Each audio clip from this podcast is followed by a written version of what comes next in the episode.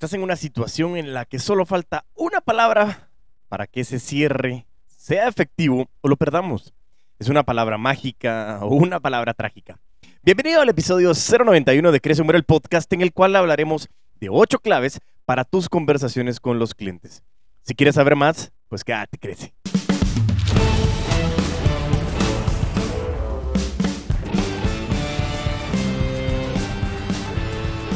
En todo discurso o conversación de ventas siempre es muy importante saber palabras clave que te van a ayudar a vender, que te pueden ayudar mucho a la hora de que tú puedas generar ese enamoramiento y esa lealtad con tu cliente. Tanto si es un prospecto que lo estás convirtiendo en cliente, como algún cliente en el cual estés generándole algún feedback para poder saber cómo se ha sentido y qué beneficios ha generado con lo que nosotros le hemos brindado en épocas anteriores. Eh, hay algunos estudios, y eh, hay un estudio de The Economist, habla en una página web, eh, que una comunicación poco eficaz genera resultados negativos que impactan en los resultados de las empresas, normalmente en las ventas. Sin embargo, existen técnicas muy eficientes para mejorar la interacción entre el equipo de ventas y el cliente. Y eso es lo que traigo el episodio de hoy. Traemos ocho claves para las conversaciones con tus clientes. ¿Por qué? Porque nos sirve mucho tener un script pero también saber cómo hablar en ese script para que realmente podamos generar valor y que podamos aprovechar esta lealtad, tanto del prospecto que está en un proceso de enamoramiento con nosotros, como en un proceso de fundamentar la lealtad de nuestro cliente, de nuestra base, para que nosotros podamos generar más ventas o referidos a través de esa relación. Así que sin más, vámonos a la cashnita, como digo a veces, para que nos vayamos directamente a los puntos clave que vamos a ver el día de hoy, que son para nuestras conversaciones con los clientes. Punto número uno. Claridad, ¿sí? Claridad. Dice que tenemos que evitar el uso de siglas, de términos legales o técnicos, palabras extranjeras, adjetivos exagerados o innecesarios y explicaciones muy vagas sobre tu producto o servicio. Tienes que hacer descripciones precisas para que tu cliente comprenda los beneficios reales de lo que ofreces. Y aquí es algo muy importante, y aquí traigo a colación el concepto de la comercialización de seguros. Llevo yo involucrado mucho tiempo, bueno, no mucho tiempo, pero llevo como ocho años de estar involucrado en el proceso de comercialización masiva de seguros. Y uno de los datos más importantes en el concepto de, vender o colocar pólizas de seguro es que me he dado cuenta de que muchísimos de los corredores o personas, o asesores en ventas, vendedores, eh, agentes en general, que colocan seguros, utilizan excesivos tecnicismos. Yo estoy claro, desde el punto de vista de que insisto que no tengo la planta, pero que soy abogado, que muchos tecnicismos provienen del concepto legal. Y estoy clarísimo, eso lo tengo muy, muy, muy claro. Sin embargo, lo que está buscando nuestro cliente en este concepto es cómo interpretamos ese concepto eh, técnico como siniestro. Es que se eh, el, el, tiempo de carencia. Entonces, hay muchísimas cosas que lo que tenemos que determinar es cómo le podemos explicar a nuestro cliente. Es cierto, muchas veces hemos dicho que tenemos que sonar y ser expertos en lo que nosotros hacemos. Sin embargo, el sonar y ser experto en lo que hacemos no significa que tengamos que utilizar palabras elevadas para que el cliente diga así como, jala que pelas este cuate. O sea, es como que... Eh, sí. Perdón. Sí, no, precisamente. No es simplemente que nos sintamos bien o no nos sintamos bien. La claridad es el primer punto y es muy importante. Pero para la claridad no solo es que nosotros seamos claros per se, sino es conocer con quién estoy hablando. No le puedo hablar exactamente de la misma manera a una persona de determinada generación, a un joven, a una mujer, a un hombre, a un empresario, a un padre de familia. O sea, tengo que determinar cuál es el enfoque o el avatar al cual estoy hablando para saber qué es lo que está buscando y cuáles son los puntos más importantes que tengo que recalcar para poder colocar esta póliza fuera de vida, fuera de gastos médicos, fuera de vehículo, lo que tú quieras realmente. Y estoy poniendo el ejemplo de los seguros, pero eso se puede poner en analogía hacia muchísimas otras industrias, porque al final lo que estamos buscando es que el tecnicismo no nos vaya a perder en que nosotros estamos haciendo complicada nuestra situación y nuestra conversación con el cliente, sino que al final lo que tenemos que tener realmente es una claridad de nuestra conversación. Buenísimo. Punto número dos. Confianza. Sí, en este concepto, a, mí me pasa muchísimo y, y, es un concepto que nos habla de que tenemos que establecer una relación de confianza con nuestro prospecto, con nuestro cliente. Tenemos que enfocarnos en lo que necesita, resolver esos problemas, ¿sí? Sin eso, puede dar la impresión de que solo nos interesa la venta y es cuando caemos en ese concepto del vendedor pushy y que no nos interesa la persona, ¿sí? Tenemos que evitar frases que son así como el cliché de es que es tecnología de punta, solución innovadora, es la sinergia. Escucha a tu cliente para comprender lo que busca e intenta atender esas necesidades. Realmente es muy importante este concepto. Pero el proceso de la confianza en nuestras conversaciones, y como les decía al inicio de este punto, a mí me pasa muchísimo. Yo tuve la oportunidad de vivir en Buenos Aires y Buenos Aires, pues en Argentina hablan de vos, ¿sí? Vos eh, en Argentina es como el usted en Guatemala. Eh, y, y, la verdad es que al final yo regresé utilizando mucho el voz y hablaba mucho con la gente y normalmente hablo de tú o de voz con la gente y trato de comunicarme de esa manera, haciendo muchas pruebas para generar confianza. ¿Por qué? Porque normalmente cuando estamos, eh, sí usted, usted, eh, está bien, podemos tener relaciones de confianza, de respeto, profesionales, pero cuando saltamos ese pasito al vos y al tú con mucho respeto, nos permite generar una conversación de confianza. Y lo más importante es que si estamos nosotros en un proceso de venta, lo que tenemos que lograr hacer ver al cliente o al prospecto es que no solo le estamos vendiendo por vender, estamos sabiendo de que lo que nosotros ofrecemos genera muchísimos beneficios que realmente mejora la calidad de vida de la persona con la que estoy hablando porque tengo la capacidad y la certeza de que a través de mis preguntas de valor estoy determinando de que esta persona cae en un avatar, le hace un buyer persona, le hace un target de un cliente semificticio ideal que yo sé que va a generarle beneficios lo que yo estoy haciendo. Entonces a través de eso yo genero una conversación de confianza en la que la persona me interesa, en la que su calidad de vida me interesa. Y eso es muy importante. La conversación de confianza tiene que ser lo más importante también cuando nosotros estemos hablando. Tiene que haber mucha empatía, respeto y confianza, los tres elementos del rapport. ¿Por qué? Porque normalmente cuando comenzamos a hablar de que las ventas es una profesión prostituida, de que las ventas eh, es una profesión en la que simplemente van viendo, ah, si este no, no me interesa, me voy, y se confunde mucho con el hecho de que si un prospecto no quiere, yo necesito seguir con el siguiente prospecto para cumplir con la frase de abundancia de prospectos es abundancia de cierres.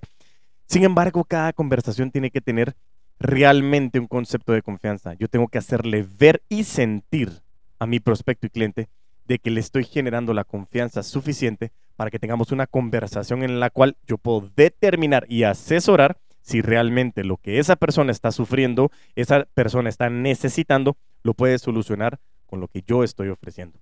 Ojo, importantísimo, no hablar sin parar.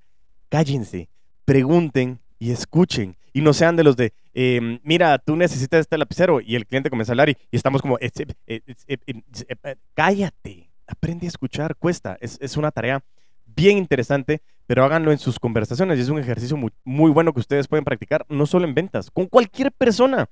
Aprendan a escuchar y dense todavía unos 2, 3 segundos después de que la persona termina de hablar para saber si esa pausa va a hacer que la persona va a continuar hablando o ya tienen ustedes el tiempo para poder entrar a la conversación. Buenísimo. Punto número 3. Lógicamente hablamos de confianza anteriormente y este punto es el respeto. Todo prospecto o cliente tiene que ser tratado con cortesías, ¿sí? No tenemos que utilizar jergas, a menos que, realmente lo tengamos que meter dentro de nuestra marca, pero que estas jergas que nosotros utilicemos sean explícitas y claras como en el punto número uno, y que no usemos lo más mínimo términos obscenos o insultos, ¿sí? Y aquí me ha pasado algo muy importante, algunas personas dirán, Diego, pero es que tu branding es el puto amo de las ventas. Ojo, esto no es insulto. Y se los he explicado muchas veces, pero es válido. Mi punto era ser disruptivo y llamar la atención. Y puto amo en España es hablar de que alguien es experto en algo, ¿sí? Que es muy bueno para algo. Y yo regresando a la definición de Tim Ferriss de que experto es aquel que sabe un poquito más que el promedio, eso es lo que yo siento. Como estoy en constante capacitación, preparación de episodios semana a semana, eh, que se los digo, estamos en el episodio 91, o sea, 91 episodios, 91 semanas, que, que es realmente ridículo siquiera pensarlo, no lo logro dimensionar. Son 91 semanas constantemente de estar aprendiendo de ventas. Entonces eso me hace ser el puto amo de las ventas. ¿Por qué? Porque soy parte de una comunidad que constantemente estoy aprendiendo todos los días sobre muchas personas y sobre mucho contenido de lo que son las ventas. Y precisamente eso es lo que estamos hablando. Cuando nosotros tengamos alguna identidad de marca que hable de esta manera, cuando nosotros tengamos que trabajar alguna situación con algunas personas, tienen que trabajarla y siempre mantener el respeto en la conversación. ¿Por qué? Como diría Benito Juárez, el respeto al derecho ajeno es la paz. ¿Por qué? Porque ahí proviene la tolerancia. Y recuerda, el respeto no es exactamente igual para todos. Nuestra línea de respeto tiene que ser muy monitoreada, porque para alguien Respeto puede ser que yo no diga puto amo de las ventas y para alguien dice, no, si eso me parece súper claro y que algo de falta de respeto es impuntualidad. No lo sé.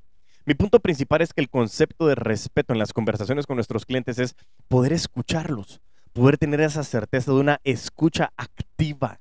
Y la escucha activa es escuchar con todo tu cuerpo. No solo es como, ajá, ajá. No, es escuchar activamente. Es estar realmente interesado o interesada en lo que te está diciendo ese prospecto o lo que te está diciendo ese cliente. Tengan la capacidad de aprender a escuchar y no solamente a oír. Punto número cuatro.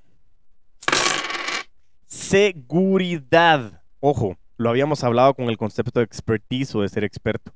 Transmite confianza sobre tu producto y conócelo a detalle. Realmente utiliza historias, novedades del sector donde se encuentra tu empresa, política de cambios y evoluciones. Evita expresiones que muestren falta de preparación como eh, no estoy seguro, creo, probablemente o quizás.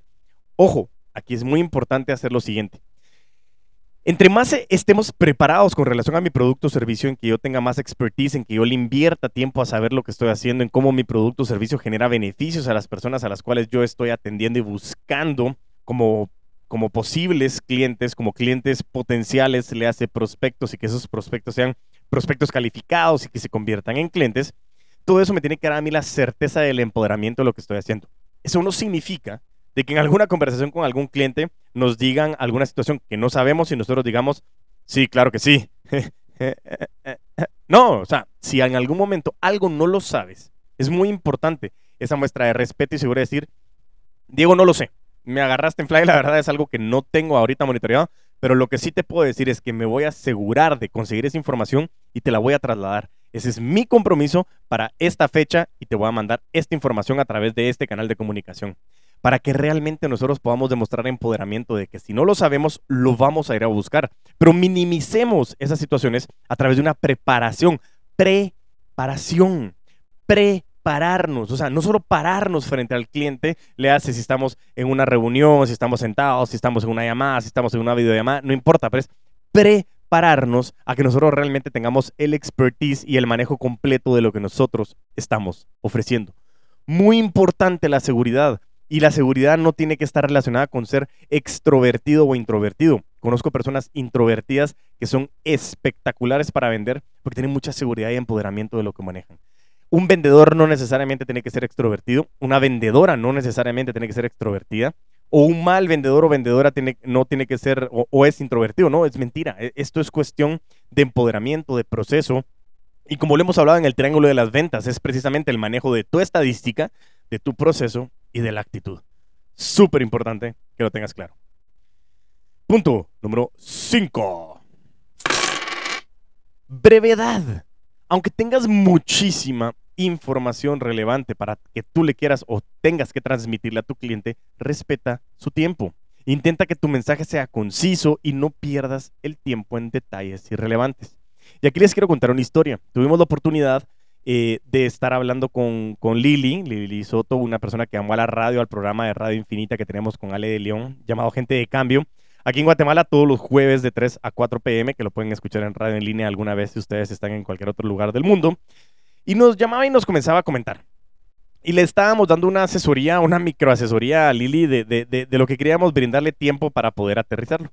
Y Lili nos comenzaba a decir de que ella estaba enfocada en en, en el negocio, de, la salud cardiovascular, de que ella está enfocada en el tema de la salud médica. Y cuando nos comenzaba a decir eso, eh, estaba una persona, estaba Ale y yo, y, estábamos escuchando y todos comenzamos a decir, bueno, en nuestras cabezas nos hacíamos la historia de que Lili era una enfermera o Lili estaba involucrada en medicina alterna o Lili tenía que ver algo con medicamentos o algo relacionado al mundo médico.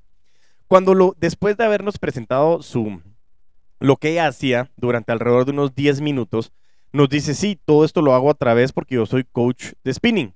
Y en ese momento nos hizo clic le decíamos, Lili, creo que ahí está uno de los grandes retos que los emprendedores, los vendedores y las vendedoras, los empresarios, en la fuerza de venta, los directores, todos tenemos. Y es el tema de la brevedad. ¿En qué sentido la brevedad? Una de las técnicas o tips que yo le daba a Lili es, tienes que preparar tu elevator pitch, en donde tú tienes que decir realmente qué es lo que haces, a quién lo diriges, qué problemas tienen esas personas, cómo lo solucionan cómo te pueden contactar y tienes que decir por qué eres bueno o buena en lo que tú haces. Y eso es muy importante para la preparación de tu elevator pitch. A la hora de tener una brevedad, sea el primer contacto, sea una llamada con un cliente, lo que yo quiero generar es aterrizar y decirle para qué estoy generando la conversación y abrir la puerta a que la persona determine si el tiempo que quiere invertir es el idóneo para que nosotros tengamos esta conversación. Por eso mismo, hasta en las llamadas en frío, cuando tienes que llamar es, hola Diego, ¿cómo estás? Mi nombre es Diego Enríquez, tengo, tengo tu contacto por esta persona o mira, estoy llamándote porque sé que tú estás en tal empresa.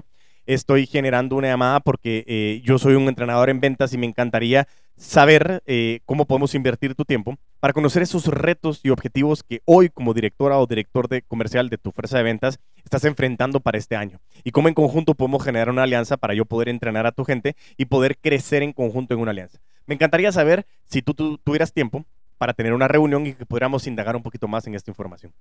Es corto el pitch. Realmente vas directo a lo que le quieres decir, para qué lo estás llamando, porque lo que queremos es darle seguridad de que no es una llamada eh, de venta de, de, cualquier cosa porque no sabemos quién es, sino que sí sabes a quién le estás hablando, para qué estás llamando, qué es el objetivo que quieres en la llamada. Y de la misma manera cuando tengas una conversación con el cliente, tienes que ser muy conciso, muy concisa. Y esa brevedad es muy importante. Pero esa brevedad la vas a obtener a través de practicar. Y regresamos al tema de prepararnos. Si yo quiero ser breve, me tengo que preparar y practicar constantemente en escribir mi pitch comercial, comercial perdón, mi elevator pitch, y poder tener la habilidad de poder transmitir información importante dependiendo de quién es el target que tengo enfrente para generar ciertas anclas, hooks o palancas que permitan hacer que la persona le genere interés el continuar con la conversación en ese momento o generar una reunión. Y eso es lo que estamos buscando. Que nuestras conversaciones no sean larguísimas y que tengamos llamadas telefónicas de 10 minutos para poder decir algo que pudiste haber dicho en uno. Y eso hoy demuestra respeto, demuestra seguridad, demuestra empoderamiento, eh, demuestra confianza y sobre todo demuestra claridad. Por eso la brevedad es tan importante que nosotros la practiquemos como un desarrollo del elevator pitch para que nosotros tengamos la claridad de qué es lo que le estamos transmitiendo a nuestros prospectos o clientes. Punto número 6. Urgencia. Sí, en efecto, la urgencia. En un mundo donde la información circula cada vez más rápido, las personas buscan inmediatez. Cuando hables con tu cliente, hazle saber que resolverás su problema dentro de un tiempo específico y razonable. Y por supuesto, lo antes posible. Si vas a entregar un producto, por ejemplo, establece una fecha u hora específica. Nada deja a un cliente más ansioso que escuchar la palabra pronto. Y esta urgencia viene muy mezclado con el concepto de la palabra certeza, ¿sí?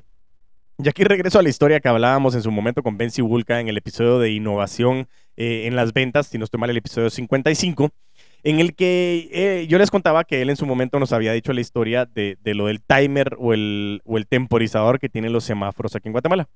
Y precisamente esa es la analogía perfecta para mí. Un semáforo que dura, no sé, un minuto, cuando tiene un temporizador dura un minuto. Y cuando no tiene un temporizador, dura un minuto. Sin embargo, cuando no tengo la certeza del tiempo, para mí ese minuto se puede volver en percepción muchísimo tiempo. ¿Qué significa esta analogía?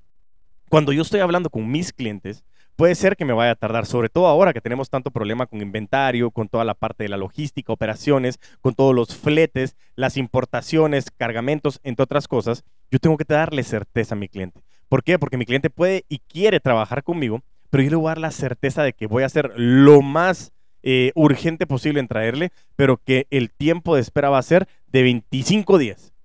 En 25 días tú tienes tu producto, pero ya sabe que en 25 días. Pero si tú le dices, mire, voy a hacer lo más rápido posible, para ese cliente puede ser que rápido puede ser un día, una semana, y que 25 días es alguna catástrofe. Y yo tengo que tener esa claridad sobre la mesa de que la urgencia, ¿cuál es?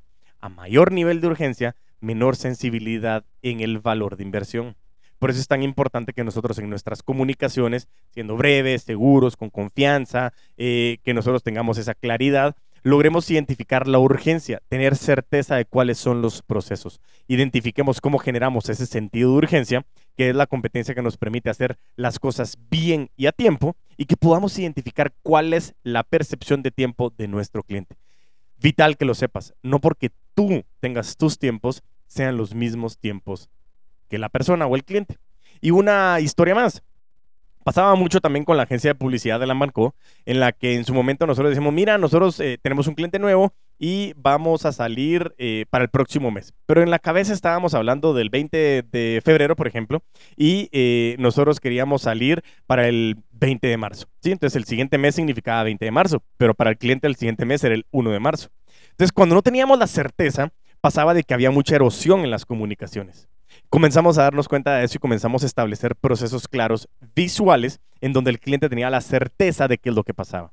Nosotros arrancamos y nos tardamos 30 días en salir. Significa que si empezamos el 20 de marzo, estaremos saliendo para el 20 de abril. Que haremos lo posible para salir antes, claro, pero las urgencias, cuando nosotros queremos hacerlo todo tan rápido, muchas veces pueden salir cosas mal. Hagamos las cosas lo más rápido posible, con certeza de la información con mi cliente y por favor, identifica ¿Qué significa urgencia para tu cliente?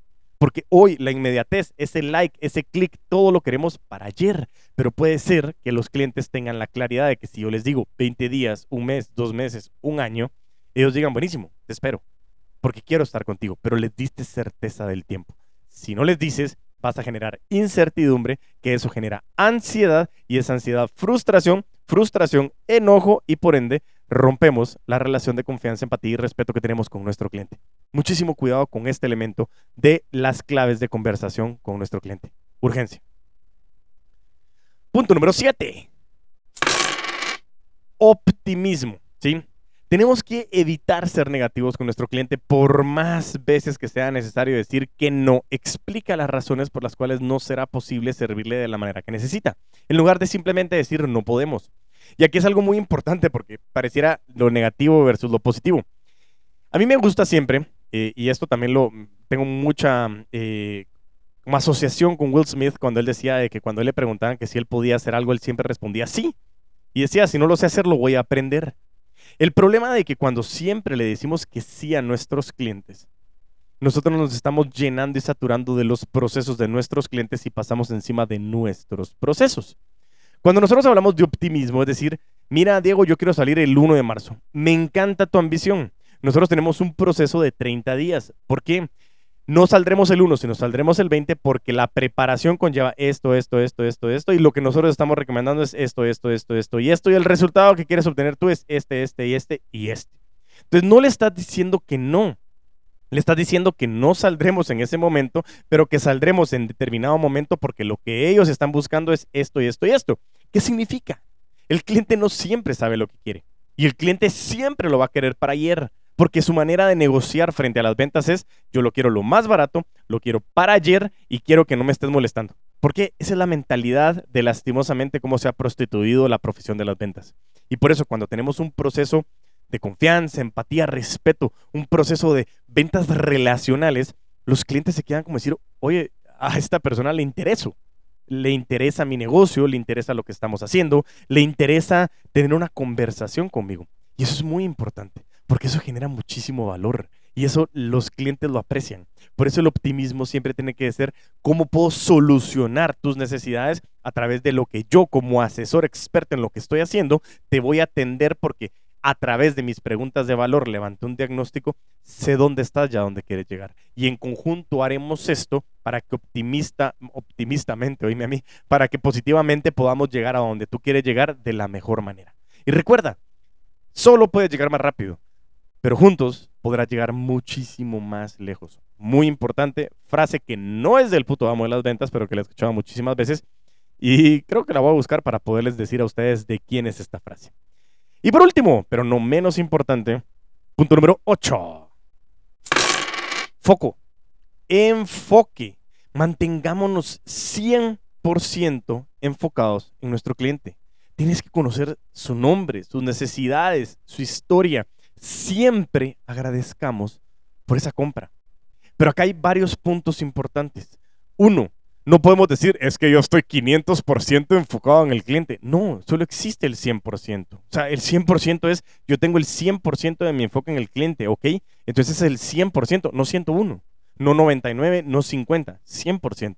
Y el 100% del enfoque en el cliente es conocer al cliente. Por eso es que nos habla de conocer su nombre. Yo siempre lo he dicho y es vital. Yo hasta cuando voy a cualquier restaurante, lo primero que hago al preguntarle a la persona que nos llega a atender, al mesero o a la mesera o al cocinero o a la cocinera, quien sea, es cuál es tu nombre. ¿Por qué? Porque me gusta atender a las personas con su nombre, sea yo cliente o sea yo el vendedor.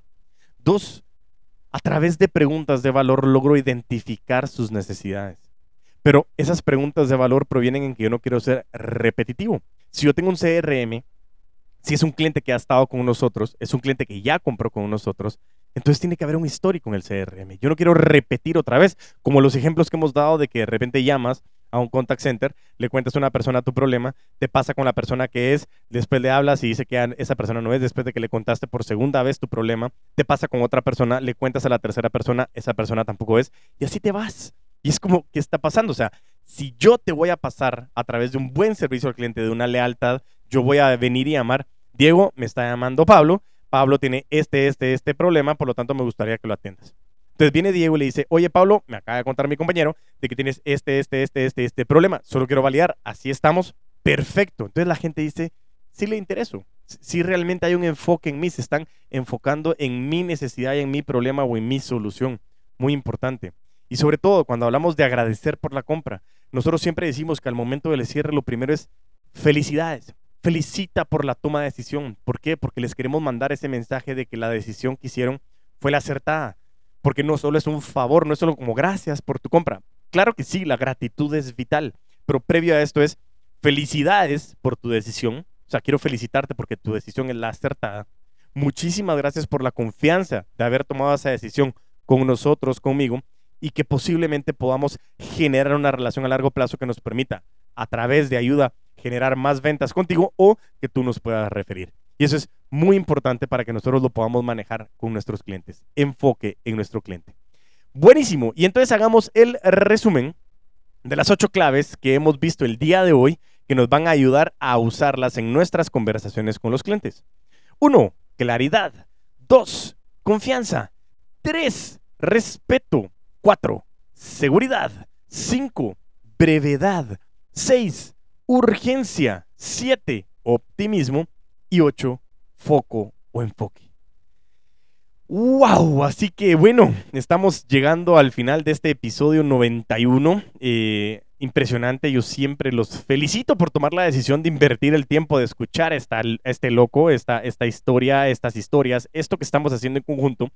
Muchísimas gracias por estar aquí conmigo por acompañarme en esta aventura, porque realmente estoy tremendamente con muchísima gratitud con todos ustedes, pero sobre todo muy emocionado y los felicito y las felicito por esa toma de decisión de querer seguir creciendo.